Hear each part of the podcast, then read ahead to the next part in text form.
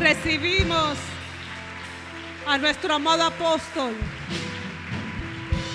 Que la palabra que hoy vamos a recibir quede sellada en nuestro corazón, en nuestro espíritu y dé fruto al ciento por uno. En el nombre de Jesús. Aleluya.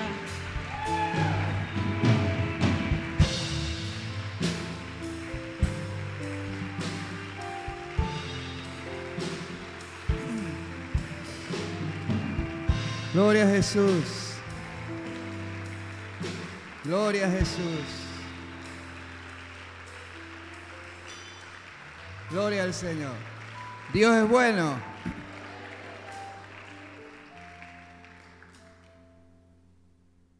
De día enviará Dios su misericordia y de noche su canto estará conmigo.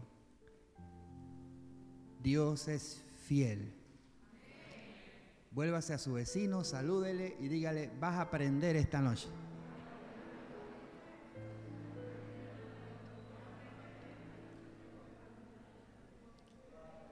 Bien, desenfunde la espada porque la va a usar esta noche.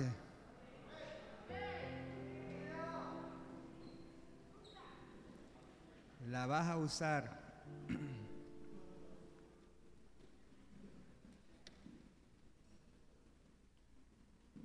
Y bueno, vamos a aprovechar el tiempo que Dios nos permite esta noche y entramos a Romanos capítulo 1, versículo 1.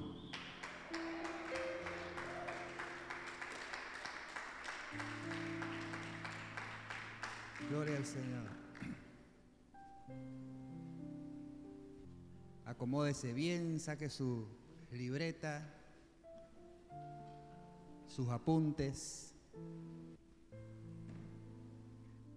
por supuesto su Biblia, y cuando ya está listo me dice un amén. Bueno, esperamos a otros que no están listos todavía. Muy bien, ahora sí, amén. Está medio... Muy bien. Como aprendimos en Apocalipsis, mientras estudiábamos Apocalipsis, vimos referencias de varios libros que tenían eh, apoyo en la enseñanza de Apocalipsis. De la misma forma lo vamos a hacer con Romanos, puesto que Romanos es una de las cartas escritas por el apóstol Pablo. Pero le dije el miércoles pasado que esta es la carta de mayor contenido doctrinal. No hay una carta que Pablo haya escrito y ni siquiera hay una carta en todo el Nuevo Testamento que sea más doctrinal que Romanos. Por lo tanto es un libro sumamente importante para todo creyente. Creo que no debe existir ningún cristiano que no lea Romanos.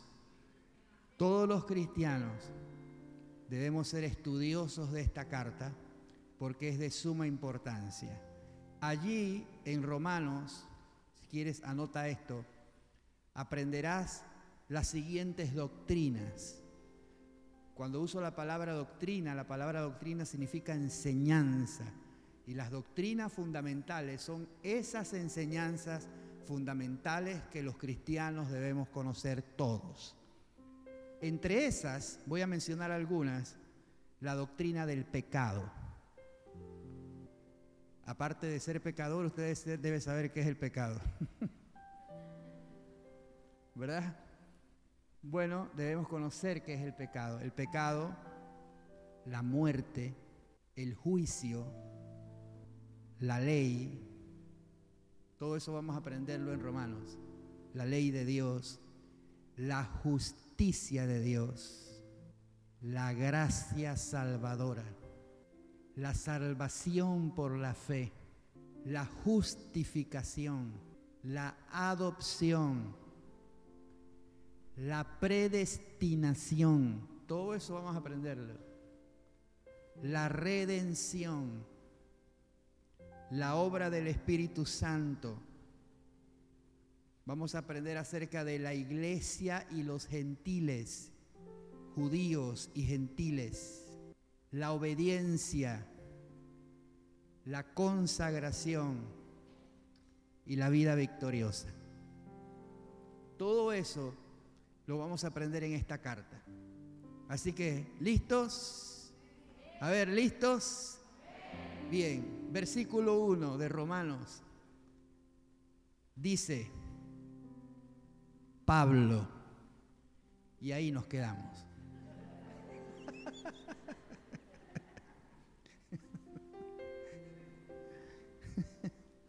Bien, aunque no lo crea, hay algo que aprender ahí.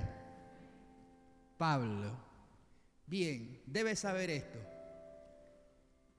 Pablo es el nombre gentil del nombre hebreo que tenía Pablo, que es Saulo.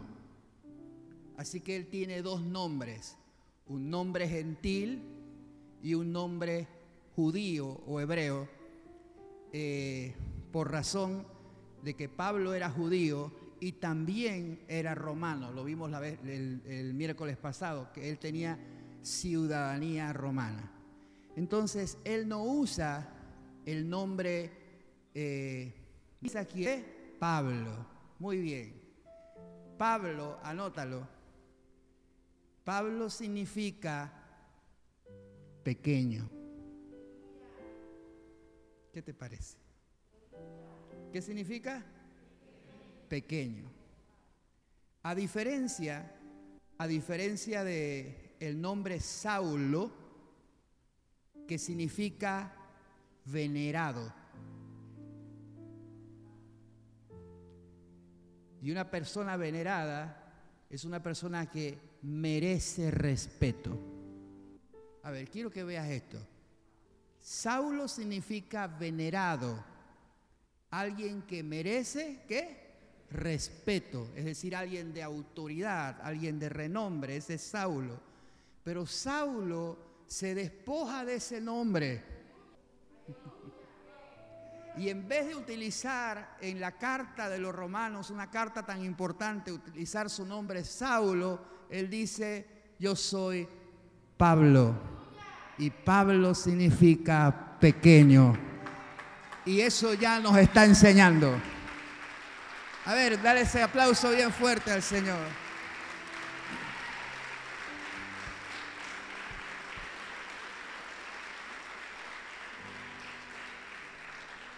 Debemos aprender a quitarnos cualquier peso de orgullo en nuestra vida, cualquier peso de arrogancia en nuestra vida, cualquiera que sea.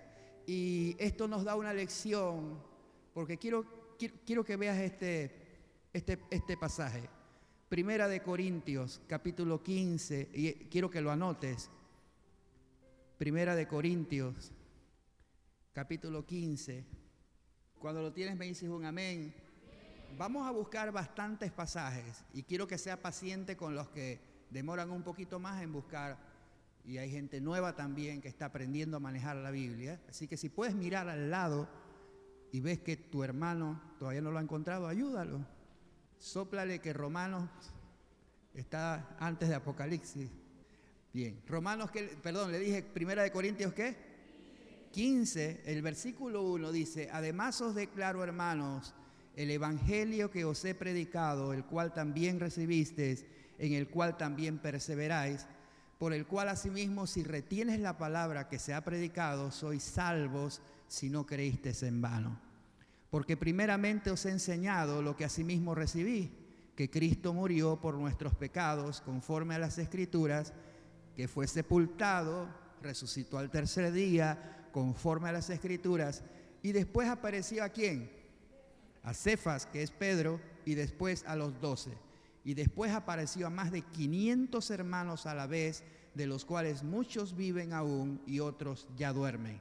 Después apareció a Jacobo y después a todos los apóstoles. Nota esto, versículo 8. Y por último de todos, como a un abortivo, me apareció a mí. Y ojo, mira lo que dice Pablo de sí mismo. Porque yo soy el más pequeño de los apóstoles, que no soy digno de ser llamado apóstol, porque perseguí a la iglesia de Dios. Pero por, ¿qué cosa? Por la gracia de Dios soy lo que soy. Alguien dígalo conmigo, por la gracia de Dios soy lo que soy. Y su gracia no ha sido en vano para conmigo. Antes he trabajado más que todos ellos, pero no yo, sino la gracia de Dios conmigo. Eso merece un aplauso.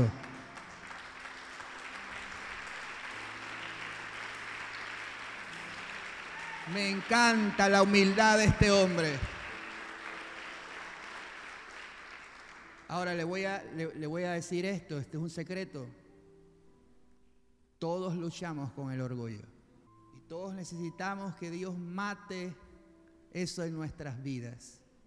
De hecho, Pablo habla de un momento donde la revelación era tan grande en la vida de él que dice que Dios le mandó un aguijón en su carne para que la grandeza de las revelaciones no lo llevaran excesivamente al orgullo y Dios tuvo que poner un aguijón en su carne para recordarle a Pablo que le basta la gracia de Dios y que por la gracia del Señor nosotros estamos de pie.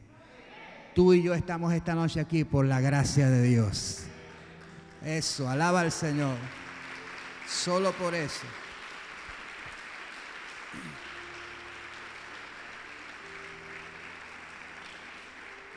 Bien, comenzando con esta palabra, Pablo, quiero que anotes que desde el versículo 1 hasta el versículo 7, lo que Pablo va a hablar es, algo que es sumamente importante y todas las cartas de Pablo tienen esta misma connotación.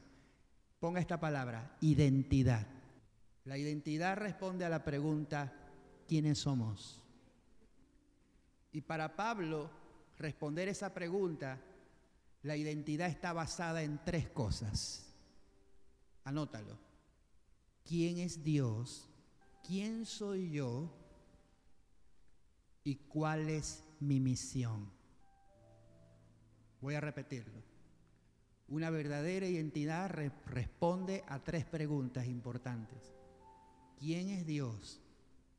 ¿Quién soy yo? ¿Y cuál es mi misión? Todos los que estamos hoy aquí en la casa de Dios deberíamos responder esa pregunta. ¿Quién es Dios para nosotros? ¿Quiénes somos nosotros mismos? ¿Y cuál es nuestra misión? Es decir, ¿por qué estamos vivos? ¿Por qué tenemos una vida? ¿Por qué Dios nos regaló la vida y nos otorgó la vida? Y de hecho ha muerto mucha gente en este tiempo, pero ¿por qué Dios te tiene a ti con vida? ¿Acaso somos mejores que los demás? Una cosa vas a aprender en Romanos y es esta, y esto es una palabra categórica. Dios no hace acepción de personas. Los seres humanos sí, pero Dios no. Para Dios todos somos iguales, sin embargo, Él tiene un plan en nuestra vida y esa es la razón por la cual estamos aquí. Entonces hay que responder, ¿quién es Dios? ¿Quiénes somos nosotros? ¿Y cuál es nuestra misión? Y nuestra identidad no está condicionada por circunstancias. Es decir, usted puede un día sentirse contento y otro día sentirse triste. Pero si el día que usted está contento alguien le pregunta, ¿cómo te llamas?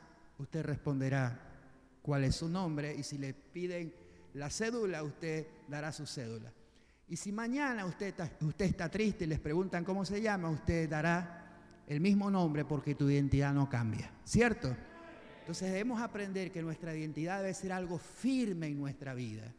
Firme, algo muy firme en nuestra vida. Y eso depende de muchas cosas en nosotros. Entonces mira lo que dice Pablo. Él dice, yo soy Pablo, recuerda que significa qué cosa? Pequeño. Y luego dice, siervo. Este es su arranque. Soy un pequeño siervo. Si hay alguien grande, no somos nosotros, es el que está en nosotros. Amén. Entonces, siervo, anótalo, significa esclavo y literalmente, oye esto, aquel que ha perdido todos sus derechos. Te lo repito. Siervo significa esclavo, aquel que ha perdido todos sus derechos. Ahora ves por qué no usa la palabra Saulo, porque Saulo significa el que tiene derechos, pero él se despoja de ese nombre para decir, yo he perdido mis derechos, no tengo derechos propios por una razón, porque yo tengo un Señor, tengo un dueño, Él tiene todos los derechos de mi vida, absolutamente todos. Dáselo fuerte. Soy siervo de quién? De Jesucristo. Alguien diga conmigo, yo soy siervo de Jesucristo. Soy un pequeño siervo de Jesucristo. Te vas a dar cuenta en toda la carta del apóstol que no hay lugar para el orgullo, para aquel que conoce realmente a Cristo. No existe lugar, no hay lugar para eso. Y lo vas a ver a través de toda la carta. Ahora, soy siervo de Jesucristo. Y el hecho de ser siervo de Jesucristo hace a Jesucristo nuestro Señor. De hecho, en el versículo 3 dice acerca de su Hijo, nuestro, ¿qué?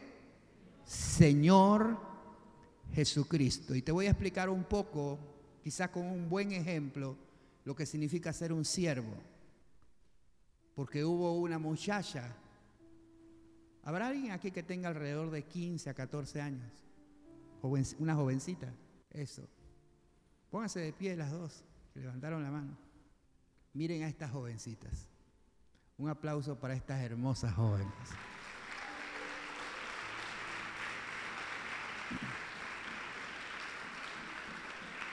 Pueden sentarse. Esto no es para ustedes, lo que voy a decir. Porque a la edad de ellas, en los días bíblicos, ya se casaban. Así que aguanten ahí, que no estamos en ese tiempo. Y había una jovencita de la edad de ellas que ya estaba comprometida. Y la ilusión de toda joven es casarse. Y por supuesto que estaba enamorada de un caballero llamado José. Y tenía toda la ilusión de casarse estaba totalmente comprometida. El compromiso en la Biblia duraba un año, así que esa muchacha tenía un año prácticamente de compromiso y estaba a punto de casarse y de pronto un ángel la visita y le dice, muy favorecida, el Señor es contigo. Salve, saludos, el Señor es contigo. Y le habla acerca del plan de Dios de que en su vientre naciera el Salvador del mundo.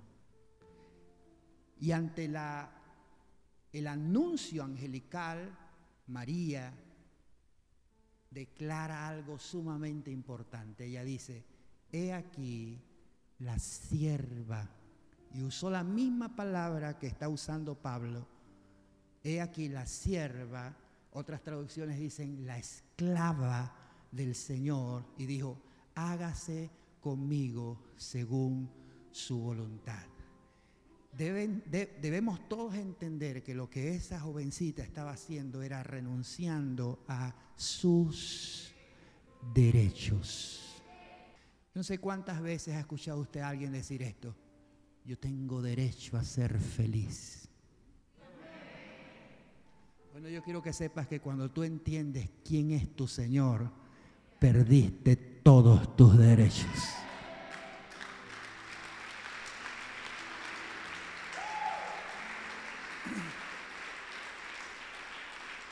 Oye, eso es fácil de leerlo en la Biblia, pero esa jovencita renunció a su amor, renunció a su José, renunció a sus sueños, renunció a su futuro, renunció, oye esto, a su reputación. Porque al verse embarazada, hasta José se alejó de ella pensando, quién sabe qué. Pero cuando tú obedeces a Dios, Dios saca la cara por ti. Él saca la cara por ti. A su nombre.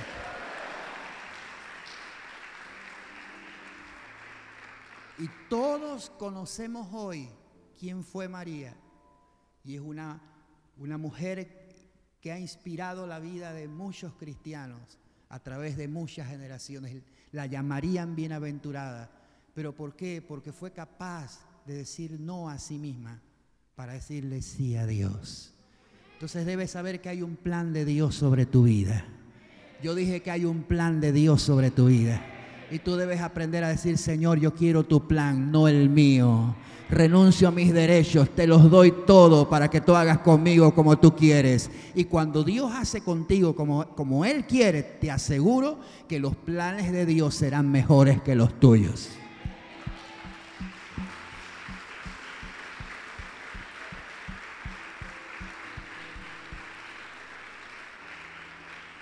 Así que las, jovencitas y los jovencitos aprendan a orar, Señor, dame el que tú quieres, no el que yo quiero. Hágase tu voluntad, porque tu voluntad es buena, agradable y perfecta. ¿Cuántos creen eso? Bien, entonces él dice, yo soy un siervo de Jesucristo, llamado a ser apóstol. La palabra apóstol significa alguien que ha sido enviado y comisionado. Apóstol significa enviado, comisionado.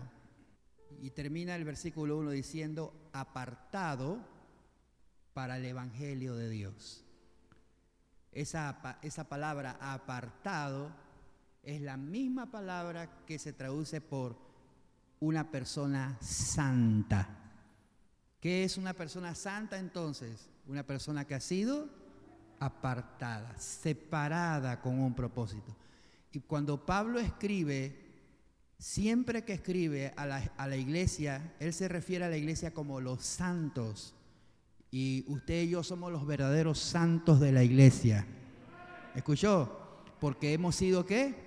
Apartados, separados y vivimos una vida apartada del pecado, apartada del mal y viviendo para Dios. Entonces, quiero que busques Hechos capítulo 28.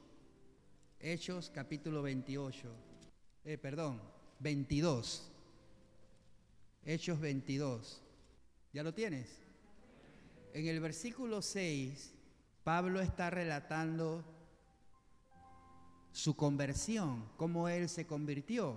Por eso hay un título ahí, Pablo relata su conversión, su encuentro por primera vez con Cristo. Y quiero que leas esto conmigo, versículo 6, dice, pero aconteció que yendo yo al llegar cerca de Damasco como a mediodía, de repente me rodeó mucha luz del cielo y caí al suelo y oí una voz que me decía, Saulo, Saulo, ¿por qué me persigues? Yo entonces respondí, ¿quién eres, Señor? Y me dijo, yo soy Jesús de Nazaret, a quien tú persigues. Y los que estaban conmigo vieron a la verdad la luz y se espantaron, pero no entendieron la voz del que hablaba conmigo. Y dije, ¿qué haré? Nota cómo lo llamó. ¿Qué haré qué? A ver, ¿qué haré qué? Señor. Desde ese día, Pablo, Saulo, entendió que Jesucristo es el Señor. Y le dijo, ¿qué haré? Ahora, yo quiero que sepa esto, que mucha gente llama a Jesús Salvador, pero muy poca gente entiende que Jesús es más que un Salvador. Él es el Señor. Y si es Señor, es dueño absoluto. Y si es Señor, tiene el gobierno de nuestra vida y si es Señor, entonces nosotros somos qué? Sus siervos. Y la buena pregunta que podríamos hacerle al Señor es esta. ¿Qué quieres que haga? Y eso fue lo que Saulo preguntó. ¿Qué haré, Señor?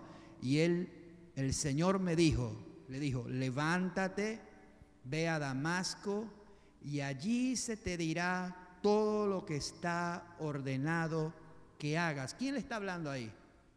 Jesús. Y le dice, ve, levántate, ve a Damasco y allí se te dirá todo lo que está ordenado que hagas.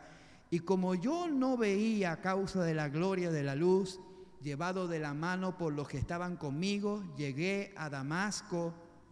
Entonces uno llamado Ananías, varón piadoso según la ley, que tenía buen testimonio de todos los judíos que allí moraban, vino a mí y acercándose me dijo, hermano Saulo, recibe la vista.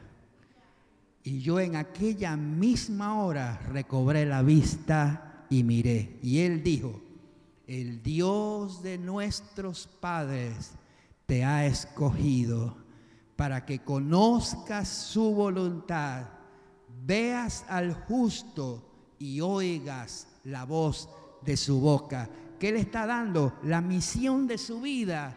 Le dijo, el Dios de nuestros padres te ha escogido para que conozcas su voluntad, veas al justo y oigas la voz de su boca, porque serás testigo suyo a todos los hombres de lo que has visto y de lo que has oído. Ahora pues, ¿por qué te detienes? Levántate y bautízate y lava tus pecados invocando su nombre. ¿Le puedes dar un aplauso al Señor? Ahí se definió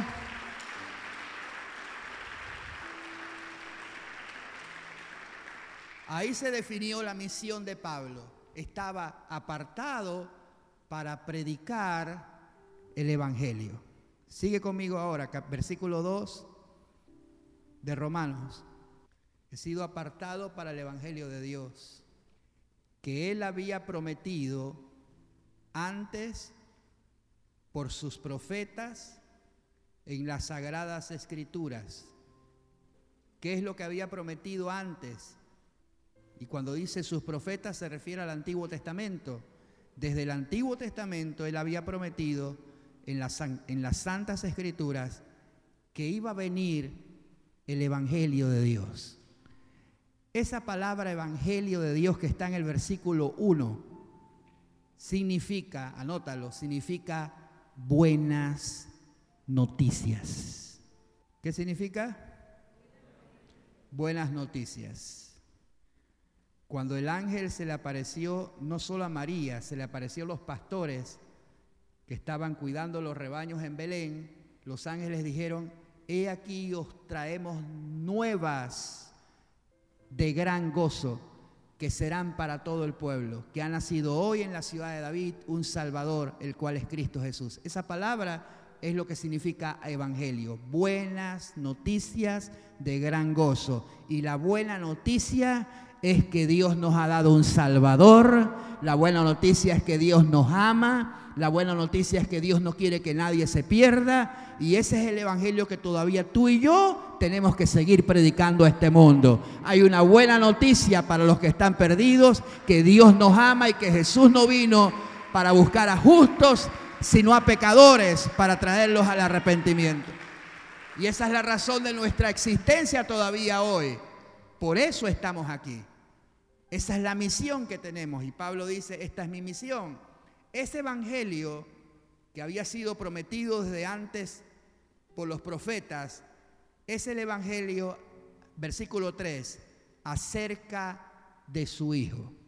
Todos ahí en el versículo 3. ¿De qué habla el evangelio? A ver, ¿qué dice el versículo 3? Todo es acerca de quién? Acerca del Hijo. Hijo ahí está con mayúscula y se refiere al Señor Jesucristo. Debes saber esto. Mírame ahora acá. Debes saber esto.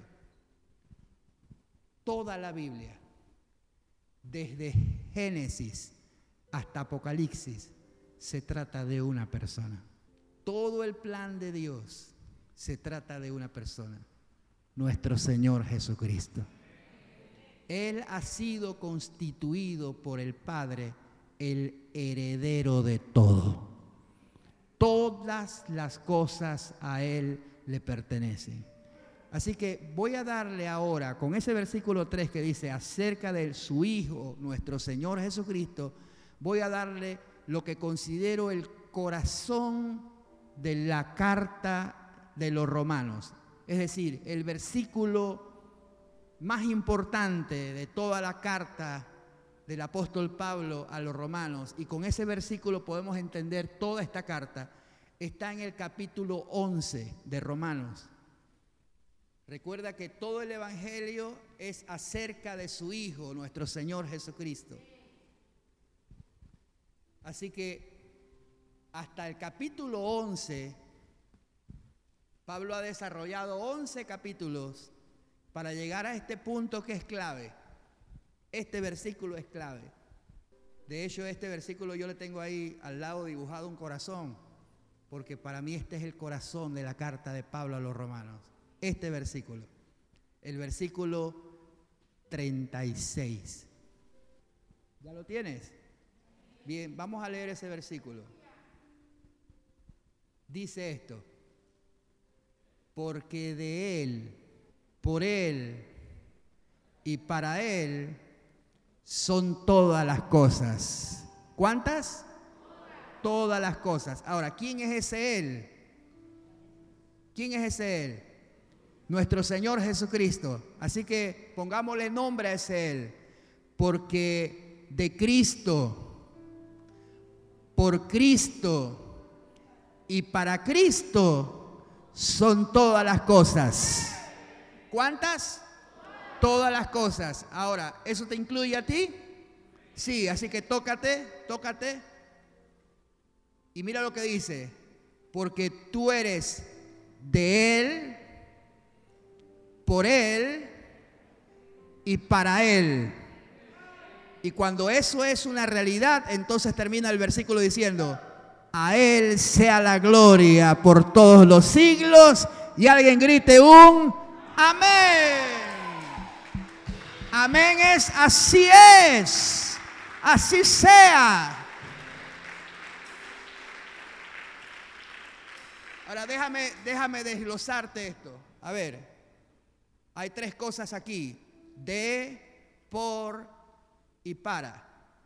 Esa palabra de significa que tú eres propiedad del Señor Jesucristo.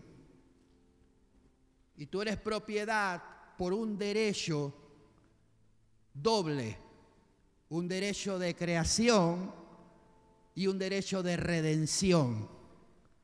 Redención significa que Él te compró a ti. Él no solamente te hizo, Él te compró. Y te compró no con oro, no con plata, Él te compró con su propia sangre de manera que tú eres muy valioso para el Señor Jesucristo. Tú eres de Él.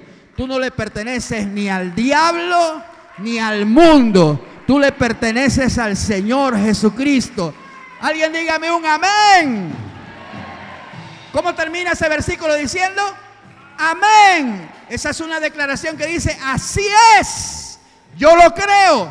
Tócate y dice, yo soy de Cristo yo soy de Él. Amén. Soy propiedad de Él. Él me compró a mí. Y yo quiero que usted sepa algo acerca de, de la propiedad de Cristo. Él no pierde nada de lo que es suyo.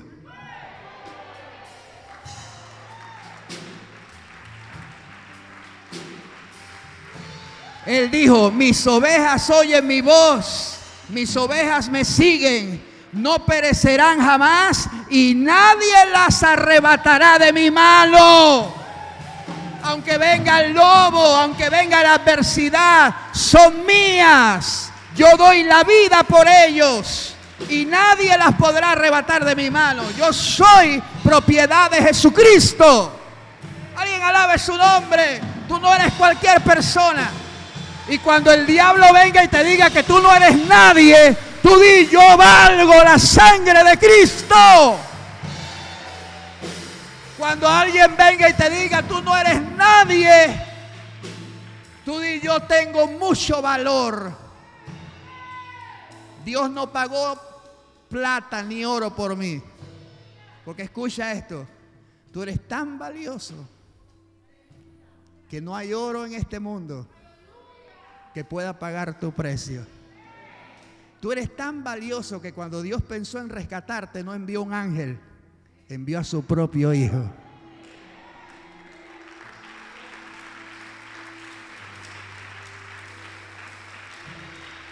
La gente valiosa aplaude al Señor con ganas.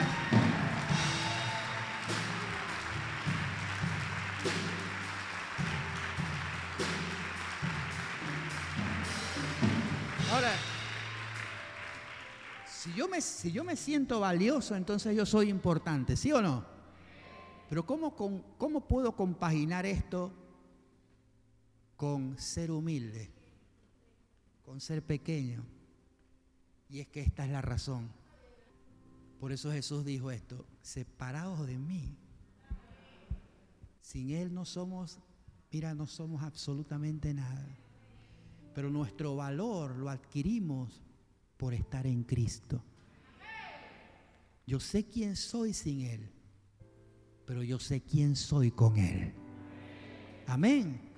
Y aunque yo no era nada, y aunque yo no era nadie, Pablo dice, yo el más pequeño de todos, pero la gracia cayó sobre nuestras vidas. Y por eso es que ese versículo termina diciendo esto, a Él sea qué cosa. A ver, a ver, ayúdame, a Él sea qué cosa. La gloria. Ah, Así que acuérdate de esto, nunca te olvides de esto. Cualquier cosa que ocurra en tu vida o que tú puedas hacer, jamás, jamás, jamás te quedes con esa gloria. Cuando sientas la corona sobre tu cabeza de favores y de misericordias, acuérdate de arrojarla a los pies del Señor y decir, tú mereces, Señor, toda la gloria, toda la honra, toda la alabanza, toda la exaltación, todo le pertenece a Él. No hay gloria propia, todo es para Él, todo es para Él. A su nombre de Él. Ahora escucha, escucha, no solo eres de Él, por Él. Anota esto, en la expresión de Él está tu redención y tu salvación. Por ser de Él, tú has sido redimido y eres salvo por gracia. Pero la expresión por Él significa tu dependencia. No solamente eres de Él, sino que tú dependes de Él. Ahí está tu santificación. Quiero ver la mano de todos los que quieren vivir una vida santa y agradable a Él. Bueno, debes saber esto. Déjame la mano levantada. Debes saber esto. Que la única forma de poder vivir una vida santa es por Él. Es decir, es decir, es decir, acuérdate de esto, jamás puedes depender de ti mismo. Jamás puedes depender de tus fuerzas, de tu intelecto, de tus capacidades y decir yo me las arreglo. No, no, no, no. Siempre acuérdate que no solamente eres de Él, sino por Él. Hay alguien que te está sosteniendo. Hay alguien que te está guardando. Hay alguien que te está proveyendo. Hay alguien que te está guiando. Todo es por Él. ¿Alguien dice amén? Y la última expresión es, ¿qué? Para Él. Porque aquí está el sentido de nuestra vida. Nosotros fuimos llamados a servirle. Ahí está la vida ministerial, nuestro servicio a Dios. Todo lo que hacemos lo debemos hacer, dice la Biblia, no para los hombres, sino para el Señor. Cualquier cosa que usted haga, cualquiera, yo puedo mirarles y ver las cosas que hacen todos aquí. Pero lo que tú hagas, sea lo que sea que tú hagas, hazlo para el Señor. Hazlo para agradarlo a Él. Eso te constituye a ti un siervo de Dios. Amén. Así que si usted barre, barre. Así que barra bien. ¿Verdad que sí? Si trapea, para Él, hágalo bien. Si corta el pelo, hágalo bien, que no quede mucho. ¿Ah? Hágalo para el Señor.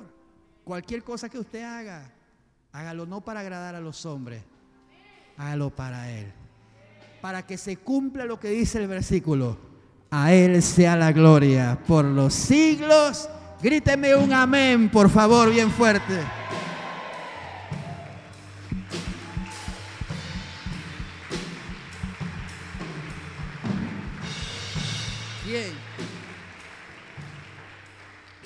A partir de hoy, a partir de hoy, tú vas a aprender cómo tú te constituyes en propiedad de Él. ¿Ya? Vas a aprender cómo vivir dependiendo o vivir por Él. Y vas a aprender cómo vivir para Él. Esas tres cosas es la que el Espíritu Santo a través del apóstol Pablo nos va a enseñar a poder lograr en nuestra vida, de manera que nuestra vida lo glorifique a Él. Creo que cantabas, cantaban un canto al inicio, ¿verdad? Creo que era perfume. Gloria, tu nombre es como un ungüento. Entonces yo quiero ser, yo quiero que mi vida sea un perfume agradable para Dios. ¿Cuántos quieren ser eso? Entonces yo, yo quiero saber cómo vivir una vida para Él agradable. Y aquí están los secretos más extraordinarios de la vida cristiana. Los secretos más extraordinarios de la vida cristiana están descritos aquí en el libro de los romanos. Así que vamos allá, poco a poco. Recuerden que siempre les digo, no quiero avanzar corriendo, pero quiero que aprendamos. Amén. Entonces levántame tu mano y yo dispongo mi corazón a aprender cómo vivir una vida agradable a Dios. Yo quiero que mi vida le dé a Él toda la gloria, toda la honra y toda la alabanza. En el nombre de Jesús. En el nombre de Jesús. Amén. Muy bien. Aleluya. Vuelvo al versículo 3 de Romanos.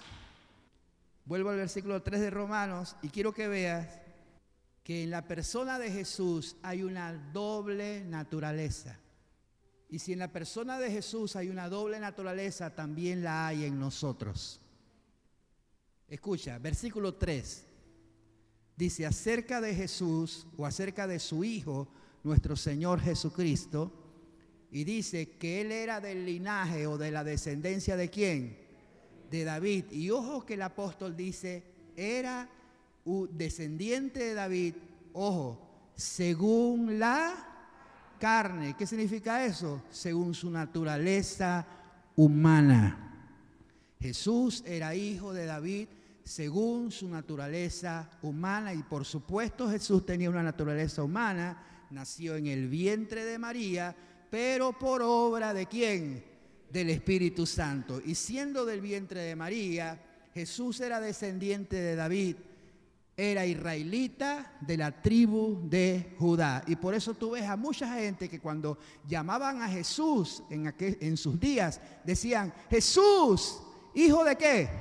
Hijo de David, ten misericordia de mí, porque estaban declarando su linaje, su descendencia, y Jesús era hijo de David según la carne, pero, dice el versículo 4, fue declarado hijo de quién?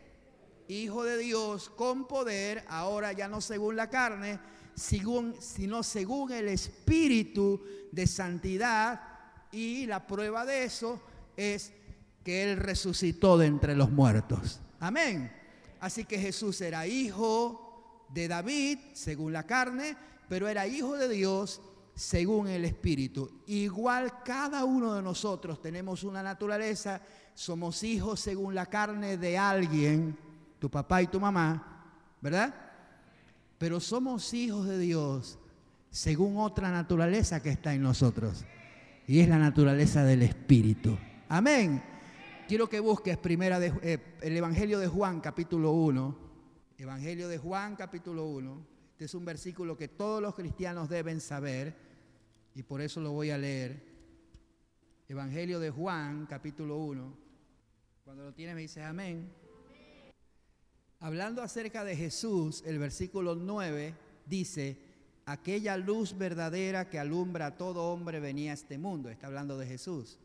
Mas en el mundo estaba, el mundo por él fue hecho, pero el mundo no le conoció. A lo suyo vino y los suyos no le recibieron. ¿Quiénes son los suyos? Israel. Esos son los suyos. Él vino a los suyos y los suyos no le recibieron. Los israelitas, los judíos lo rechazaron. Versículo 12, eso es para ti y para mí. Dice, mas a todos los que le recibieron. ¿Dónde está la gente aquí que ha recibido a Cristo? A todos. ¿A cuántos? Todos, todos los que le recibieron y los que creen en su nombre. Nota que hay dos, dos requisitos aquí. Uno dice los que le recibieron y los que creen en su nombre les dio potestad, que es una palabra que significa poder, de ser ellos, ¿qué cosa? Hijos de Dios, los cuales no son engendrados de sangre, ni de voluntad de carne, ni de voluntad de varón, sino que son engendrados por quién? Por Dios. Entonces, ¿qué significa eso? Que tú tienes una naturaleza que es humana, natural, carnal, según la sangre y la carne, y es que tú eres un hijo de tus padres, pero tú tienes una naturaleza divina y eso te hace a ti, te constituye y te dio el poder de ser hecho un hijo de Dios. Así que todos los que estamos aquí, que hemos recibido a Jesucristo y hemos creído en Él, los hijos de Dios le dan un aplauso al Señor en esta noche. Eso somos hijos de Dios. Bendito sea el Señor. Entonces, no te olvides, no te olvides que tú tienes una naturaleza divina dentro de ti. Ahora, el secreto de la vida cristiana, anótalo por favor. El secreto de la vida cristiana es que vivas en tu naturaleza espiritual, no la carnal. ¿Cuántos han escuchado alguna vez a alguien decir esto? Es que yo soy así. ¿Alguien, lo ha escuchado o lo ha dicho? ¿Ah? Bueno, pues no debes saber esto. Ese yo soy así, si tú eres así en tu naturaleza carnal. Y si te, y si te fijas bien, ahí están los rasgos de tu papá, tu mamá, tu abuelo, que eran así. ¿verdad? Pero tú tienes una naturaleza espiritual que debe reflejar los rasgos de tu Padre Celestial. Y por eso Jesús dijo una vez, el que me ha visto a mí, ¿ah? ha visto a mi papá, ha visto al Padre. Y nosotros debemos aprender a reflejar esa naturaleza espiritual. Y el secreto de la vida cristiana es que esa naturaleza espiritual gobierne nuestra naturaleza carnal. Quiero ver la mano de todos los que tienen luchas con esa naturaleza terrenal. Claro que sí, todos tenemos esa lucha. ¿Cómo vencer? Aquí es donde se nos van a dar los secretos, los códigos de la victoria. Vas a aprender cosas extraordinarias. Alabe al Señor por eso, porque los misterios del reino nos van a ser revelados para vivir vidas agradables delante de Dios. Anota este versículo. ¿Dónde estamos?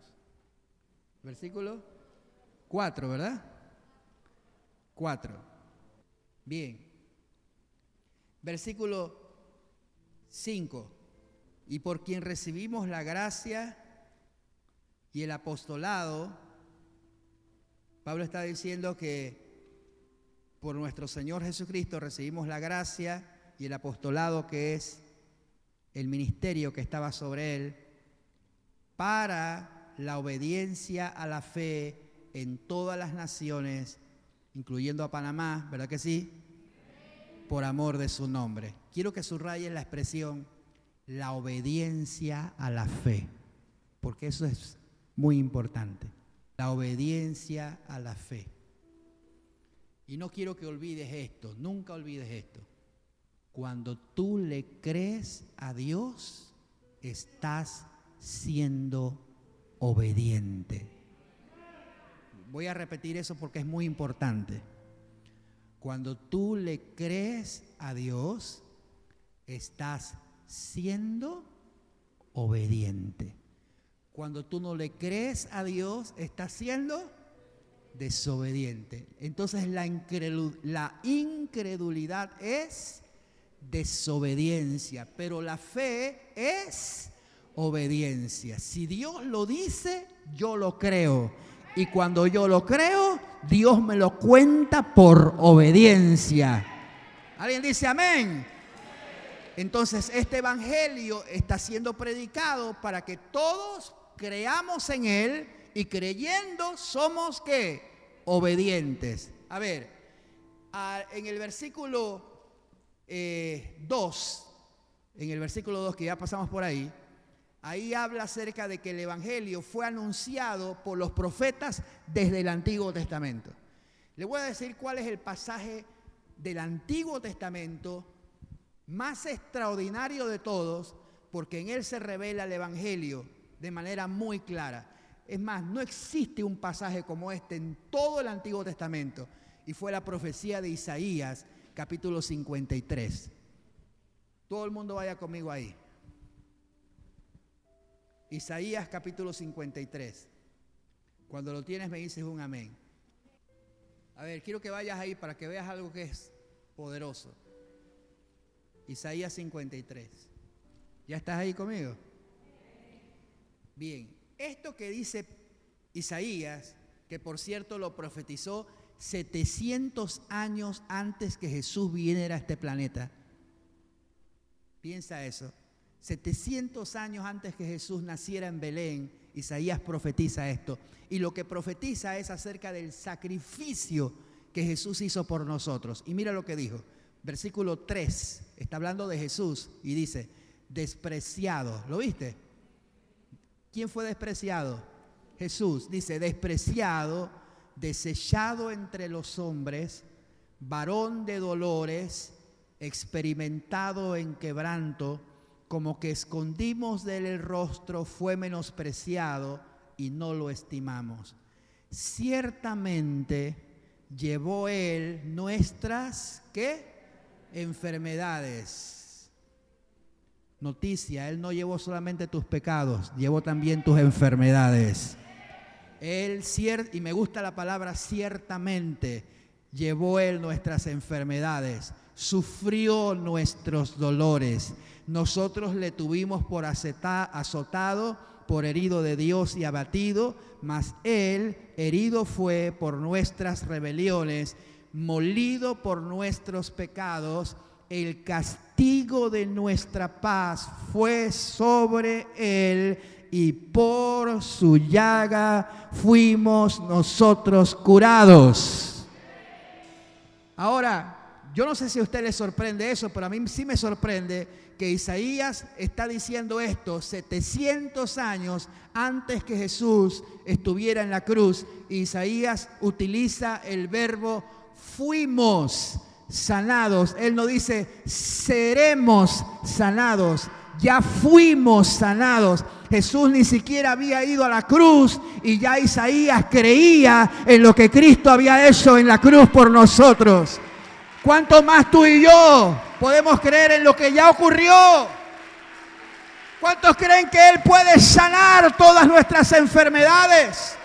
Y Él sufrió nuestras dolencias y por su llaga fuimos nosotros curados. Ahora, para, no leer todo el pasaje, usted lo puede leer en la casa. Solo mire el versículo 11, por favor. Versículo 11. No, el 10 y el 11 dice, cuando haya puesto, ¿está ahí? No, con todo esto Jehová quiso quebrantarlo, sujetándole a padecimientos. Y cuando haya puesto su vida en expiación por el pecado, verá linaje, vivirá por largos días y la voluntad de Dios será en su mano prosperada. Versículo 11. verá el fruto de la aflicción de su alma y quedará satisfecho. Quiero que sepa que el fruto de la aflicción de su alma somos tú y yo. Y cuando Él te mira a ti y me mira a mí, Él queda satisfecho. Porque Él pagó nuestra redención. Y dice, quedará satisfecho y por su conocimiento justificará a mi siervo justo a muchos y llevará las iniquidades de ellos. Ahora, eso es extraordinario. Pero por favor, míralo con tus ojos.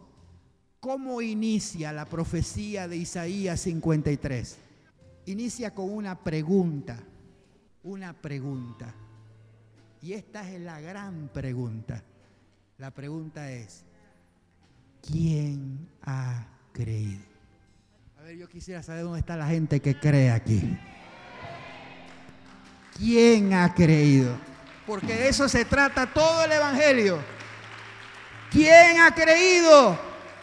De eso se trata el Evangelio y por eso dice la obediencia a la fe en todas las naciones.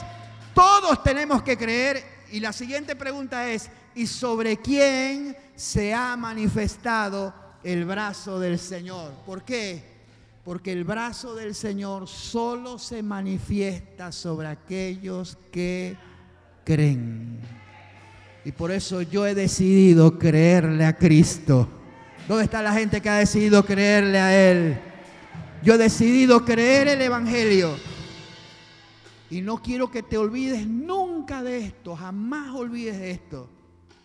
Creer es obedecerle. Tú dices, Señor, yo quiero serte obediente. Lo primero que el Señor te va a decir es esto. Hijo, créeme.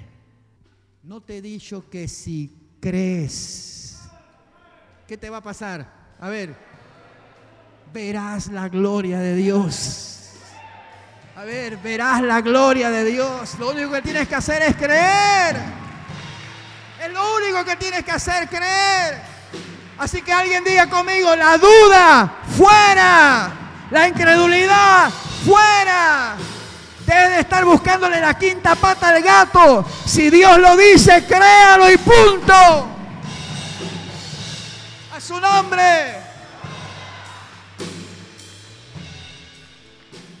Deja de estar tirando tanta lógica, tanto cálculo. Yo le decía anoche a un a una ovejita de esta casa, un amigo, le decía que el Señor en una ocasión probó a sus discípulos. Los probó cuando tenía una multitud de gente delante de ellos más de 20 mil personas y Jesús le dijo a los discípulos y a Felipe específicamente, ¿qué hacemos con la gente? Y Felipe dijo, despídelos. ¿Ah? Facilito, Señor, despídelos, que se vayan para su casa y arreglen como puedan. Que cada uno vea por lo suyo.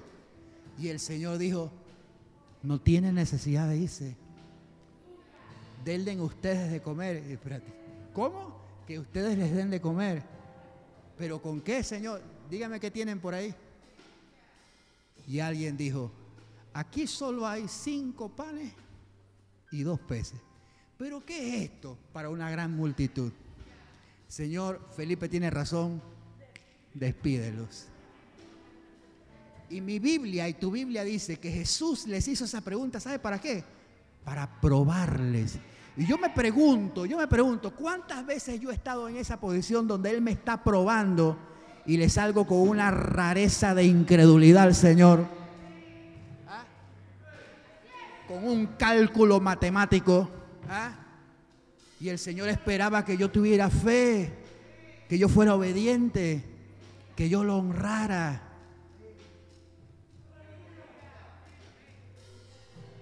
Y usted sabe lo que pasó.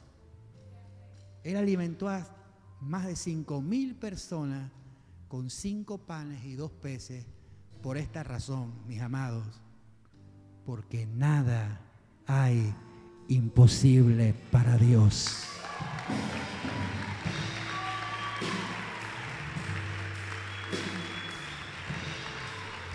Señala a tu vecino y dile, créele a Dios.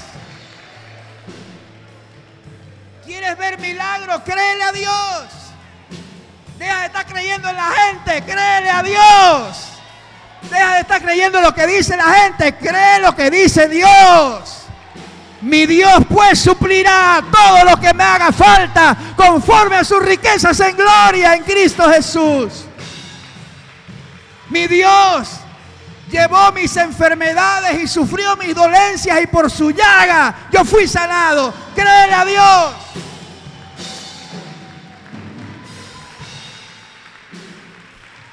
Si confiesas tus pecados, Él es fiel y justo para perdonarte. ¿Qué haces arrastrando la culpa? Si Él te perdonó, si Él te ama y su sangre tiene poder para perdonarte y limpiarte de toda maldad. ¿Qué haces creyéndole al diablo que tú no eres nadie? Tú no eres nadie, tú eres un hijo de Dios. Escucha, escucha. Tú tienes una naturaleza terrenal, pero si tu padre y tu madre te dejaren, con todo te recogerá Jehová.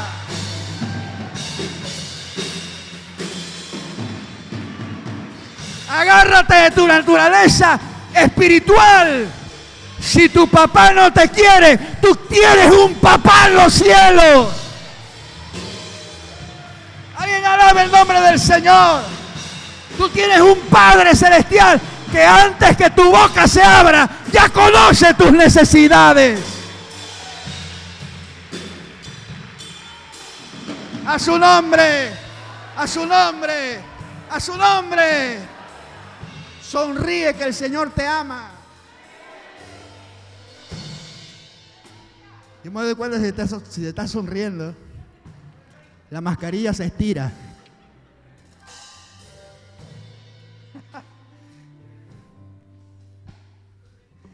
A ver, levanta tu manita y dice, Señor, te doy gracias.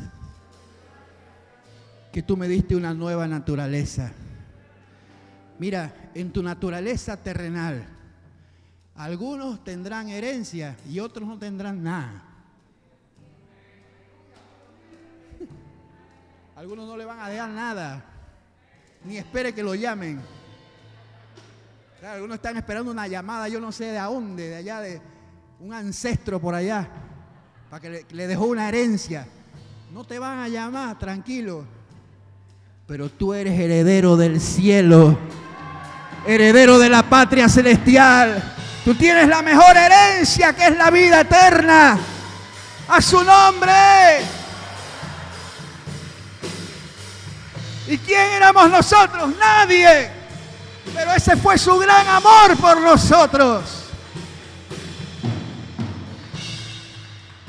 La pregunta de Dios, porque es la pregunta plasmada por el Espíritu Santo, es esta.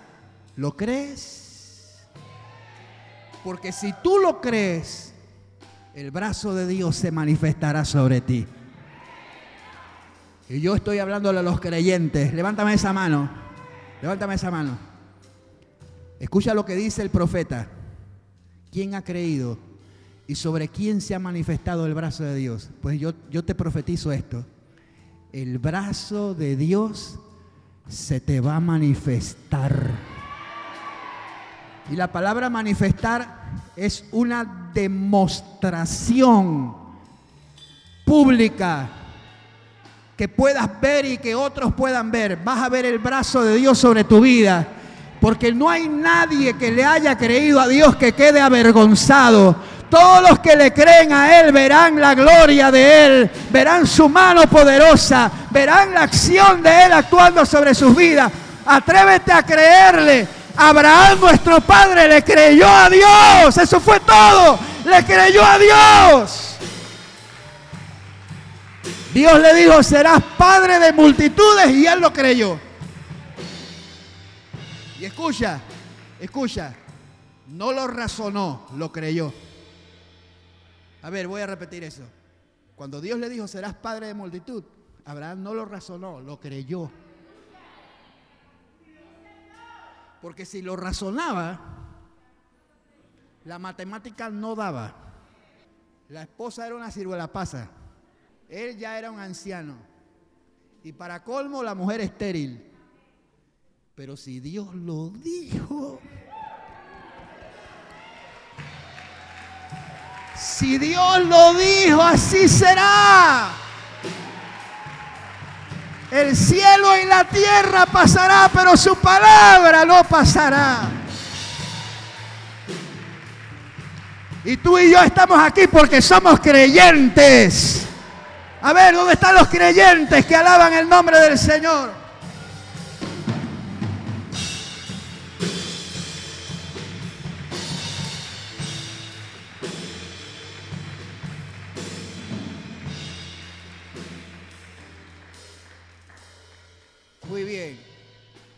Versículo 5, para la obediencia, la fe en todas las naciones, por amor de su nombre. ¿Cuántos aman al Señor? Mira, cuando tú amas a alguien, lo que tú más quieres es agradarlo. ¿Sí o no?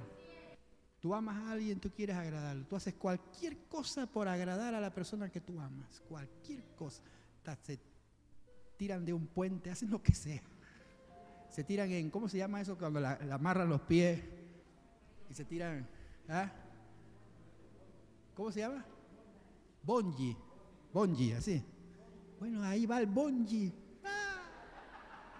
Por amor. haz lo que sea por Cristo. Te lo repito, haz, haz lo que sea por Cristo. Pero quieres agradarlo, quieres agradarlo de verdad. Créele. No dudes, créele. Ponte la mano en el corazón no dudes de esto que te voy a decir. Si tú abrazas esto que yo te voy a decir, simplemente esto que yo te voy a decir, te aseguro que tu vida dará un giro enorme. A ver, tócate. Y quiero que creas esto, sin ninguna duda. Escucha, sin ningún tipo de duda. Cierra tus ojos para que te penetre en el alma. Dios te ama. Ese es un amor incondicional. No hay nada que tú puedas hacer o dejar de hacer para que Él te ame. Él te ama porque esa es su naturaleza. Dios te ama. Y por eso Juan dijo, y esto lo dijo el que se recostó al pecho de Jesús, Juan. Este discípulo que se recostó al pecho de Jesús dijo esto, el perfecto amor echa fuera el temor. Lo dijo Juan, ¿sabes por qué? Porque cuando Juan se recostaba al pecho de Jesús, los miedos desaparecían, los temores se iban. No le tengas miedo a nada, ni al mañana, ni a la enfermedad, ni al dolor, ni al sufrimiento, a nada, porque nada es más grande que el amor que Dios tiene por ti. Y lo que yo quiero decirte esta noche es esto, simplemente esto. Créelo, créelo. Sin importar las circunstancias, no mires el viento, no mires las olas, porque cuando consideras el viento y las olas te vas a comenzar a hundir. Pero mira cuán grande es el amor de Jesús, que cuando Pedro se hundía y gritó, sálvame Señor, inmediatamente. Ahí estaba la mano de Jesús para sostenerle y para sacarlo de las aguas. Él te ama. En ese amor jamás te dejará solo. Escúchame, jamás te dejará solo. Cuando alguien ama, no abandona. Pero aunque los hombres puedan abandonar, porque el amor de los hombres es imperfecto. El amor de Dios es un amor perfecto. Esto dijo el profeta por el Espíritu Santo. Con amor eterno te he amado. Amor eterno significa un amor que no varía, un amor que no cambia. Él te ama. Y yo quiero que tú le digas al Señor esta noche, Señor, yo creo eso. Señor, yo voy a confiar en eso. Voy a descansar en tu amor. Quiero que pienses esto. Ciérrame los ojos, por favor. No mires a nadie, ni a mí. Quiero que pienses esto. Quiero que veas la forma en que estás sentado en la silla ahorita. todo tu peso está sobre la silla y tú estás confiado que la silla no te va a dejar caer. ¿Cierto? Así es. Si tú puedes confiar en esa silla, ¿por qué no confiar en los brazos de Dios? Esos brazos no te van a dejar caer. Él no te prometió que todo será color de rosa, no. Él te dijo, tendrás aflicción en este mundo, no te equivoques. Pero cuando Él dijo, vas a tener aflicción, también te dijo esto, pero confía, yo he vencido al mundo. Así que escucha, escucha con tu espíritu, no con tus oídos, escucha con tu espíritu. El Señor te dice, no hay nada en este mundo que te pueda venir que yo, yo no haga, yo no haya vencido antes. Por eso tú eres más que un vencedor. Porque todo lo que el mundo pueda traer sobre ti, ya yo lo vencí. Confía, yo he vencido al mundo. Mi Señor, tu Señor, no se quedó en una tumba mi Señor, tu Señor, resucitó de entre los muertos y está sentado a la diestra de la majestad en las alturas. Y dijo, hijo, porque yo vivo, tú también vivirás. ¿Sabes cuál es la garantía de que tú tendrás vida? Que Él vive. Esa es la garantía de que nadie te puede quitar la vida, ni siquiera la muerte física, porque Él dijo que el que cree en Él, aunque esté muerto, vivirá. Así que quiero que le des gracias, dile Señor, gracias por tu amor por mí. Yo confío en tu amor por mí. Y hoy he aprendido que creerte es obediencia. Y por eso, Señor, yo te voy a obedecer, te voy a creer. Alejo la duda de mi vida, alejo la incredulidad de mi corazón y de mi mente. En el nombre de Jesús seré obediente a la fe. En el nombre de Jesús, el mejor aplauso que le pueda dar al Señor.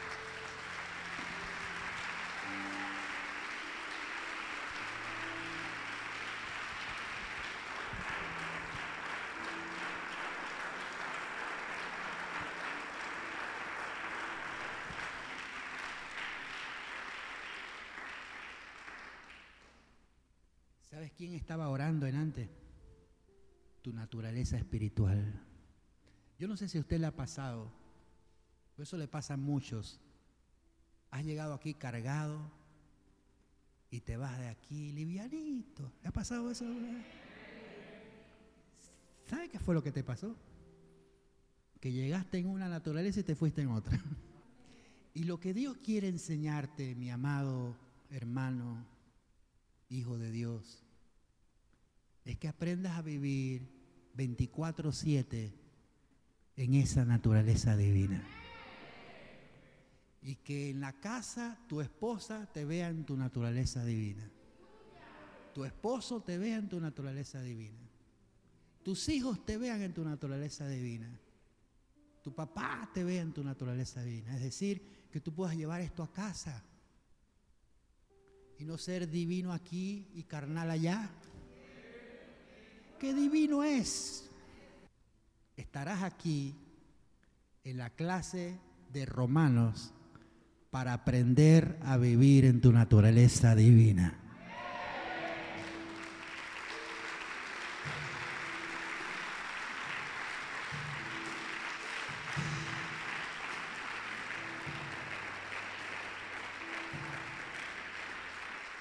Tengo, tengo un par de minutitos, un par de minutos, así que vemos el versículo 6 y 7. 6 y 7. Y habla de un doble llamado que tú tienes. A ver, ¿un doble qué? Llamado. Tienes un doble llamado. ¿Quién te llamó? ¿Quién te llamó? Porque, eh, mire que, ¿quién te llamó? Y como, algunos vieron el celular para que... A ver, ¿quién te llamó? ¿Por qué tú estás aquí? A ver, ¿por qué, tú, ¿por qué usted cree que está aquí? Te dirá, bueno, pues hace que a mí me invitaron aquí. Bueno, yo quiero que tú sepas esto. Aquí el, el que te llamó es Dios. Y el que te llamó utilizó a alguien. Pero el que utilizó es solamente un instrumento, un medio. Pero el que te llamó a ti es Dios. Y tú estás respondiendo al llamado de Dios. Amén. Amén. Tienes que ser fiel a ese llamado. Debes ser fiel a ese llamado. Ahora, ahora, anota esto que te voy a decir.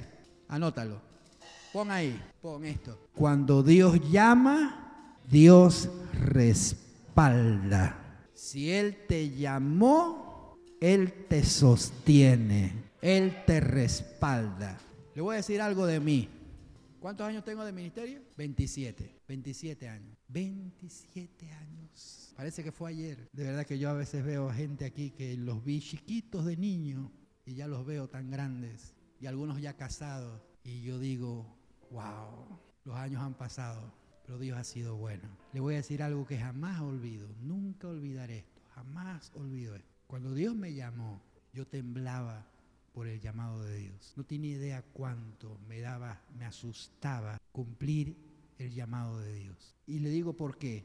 Porque mi naturaleza humana, mi naturaleza humana era ser muy introvertido. Ahí está mi hermana, Lidia Alicia. Yo era una persona introvertida. Era una persona sudorosa, ¿cierto? Sudaba, era un sudario. y cuando me ponía nervioso sudaba más. Y, y, sudaba tanto que yo recuerdo que decían que el día que me casé eh, le iban a decir a mi esposa Maising, recibe usted este charco por... Así que flaco, sudoroso, introvertido. Yo era la, yo era la, yo era la persona menos que llenaba, llenaba los menos requisitos como para llegar a convertirme en ser un pastor. Esto es un milagro, que usted no tiene ni idea. Es un milagrazo. ¿ah? Porque yo ni siquiera me paraba en la escuela a decir una poesía, porque me temblaba todo. Pararme delante de la gente, decir una simple poesía. Chimbombó era nada de eso. Pero Dios le plació en su gracia escogerme para, para que yo nunca me olvide que no soy yo, que, que es Él. Por eso me gusta una canción que dice, si supieran, ¿cómo? Si me vieran tal cual soy, se enterarían que es Jesús. Lo que han visto reflejado en mí tan solo fue su luz. Es por su gracia y su perdón que podemos ser llamados instrumentos de su amor. Es por su gracia y su perdón mi justicia queda lejos de su perfección.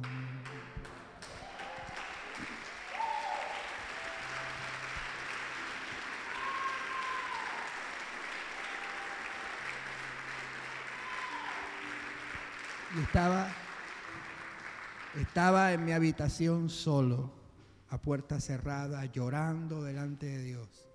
Y le dije, Señor, tengo mucho temor de servirte, porque no sé cómo va a ser, no sé cómo voy a hacer. Pero le dije, pero Señor, me da mucho más temor decirte que no.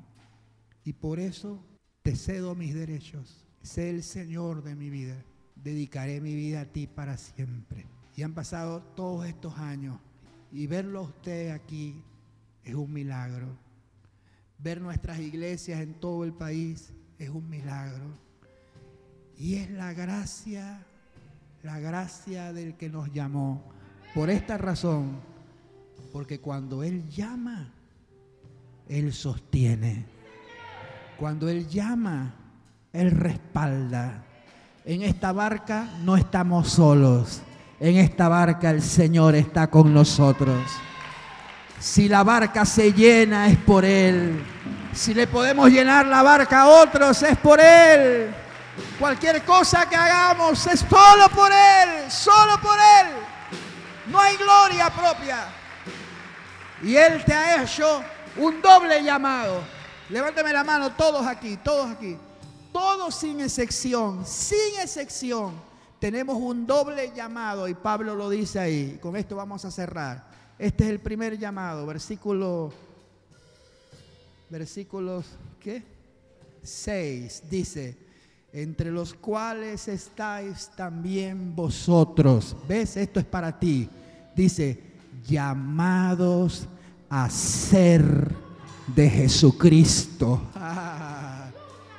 Eso dice entonces que tú eres de Él. Tú eres de Él. Eso te separa del montón. Eso te hace ser especial. Tú eres de Él. Estás llamado a ser de Jesucristo.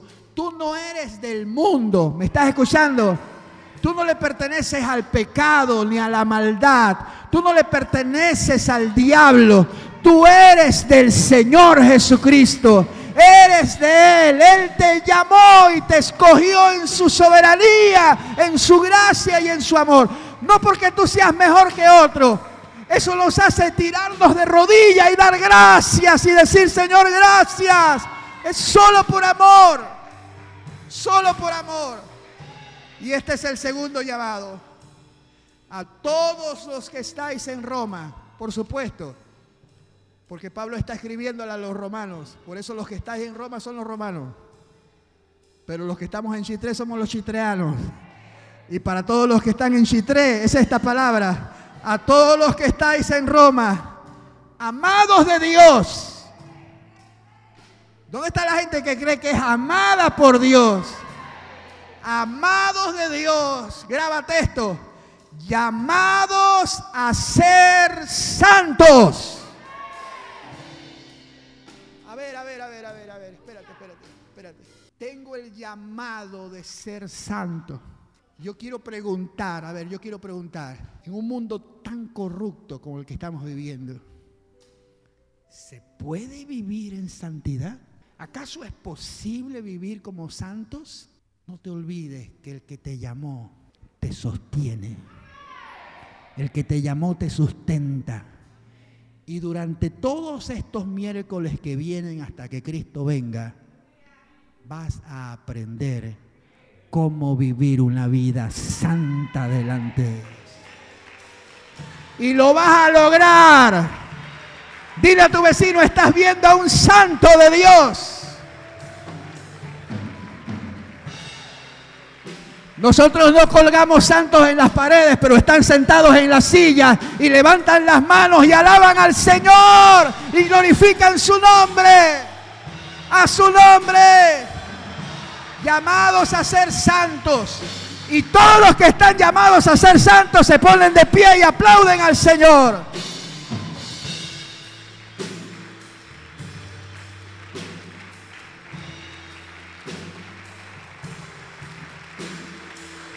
Vamos, apláudale. Llamados a ser santos.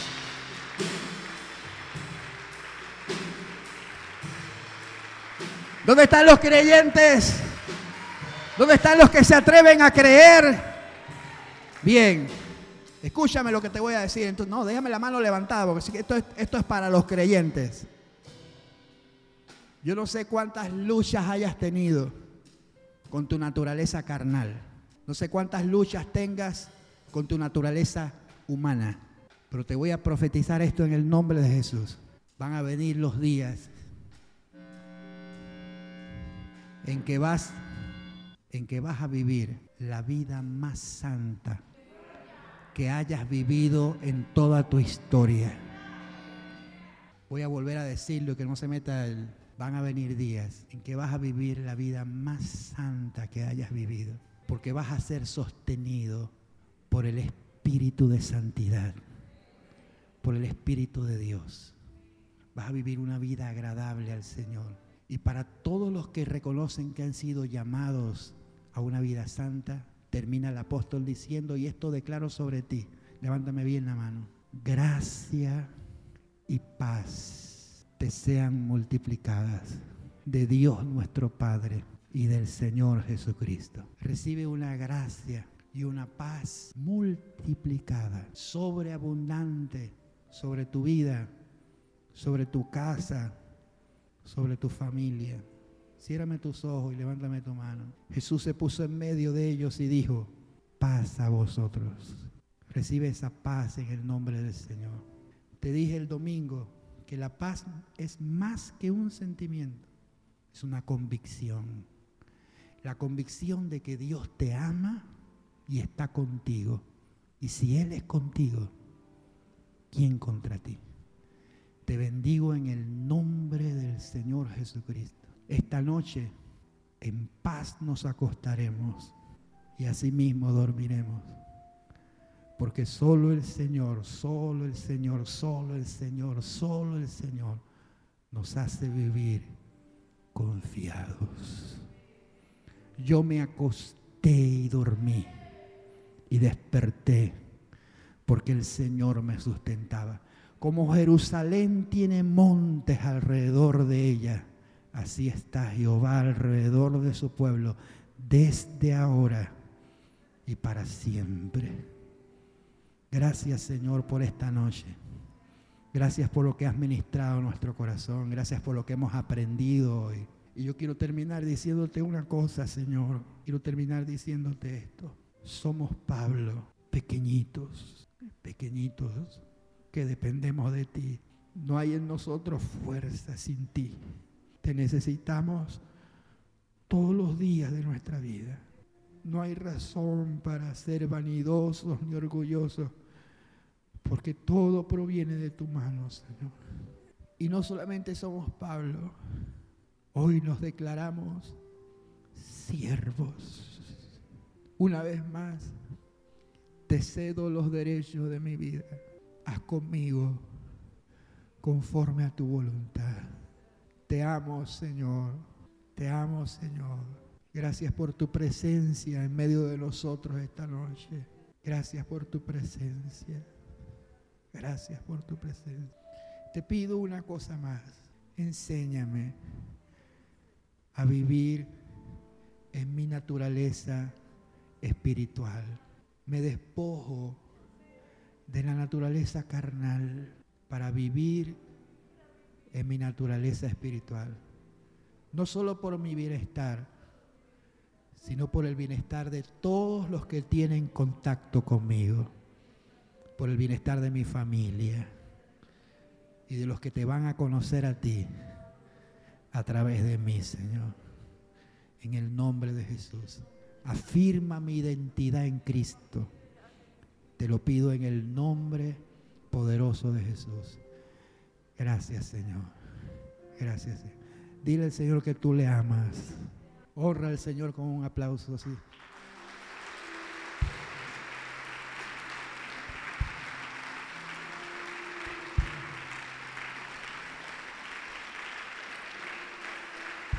Gloria a Jesús.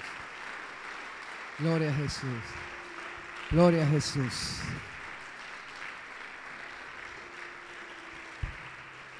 Si alguien te pregunta, si alguien te pregunta cómo están las clases de Romanos, dile no te lo pierdas. Vimos siete versículos, Romanos 1 al 7, ya. Pero yo te garantizo que cada día, cada día las aguas serán más profundas. Apenas hoy nos mojamos los tobillos. Vamos para la rodilla. Después para la cintura. Y ya cuando estemos por Romanos 14, 15, ya estamos tan nadando ya. Bendito sea el nombre del Señor. Amén. Bendice a tu hermano en el nombre del Señor, pero vamos a ofrendar para no irnos de la casa de Dios sin ofrendar.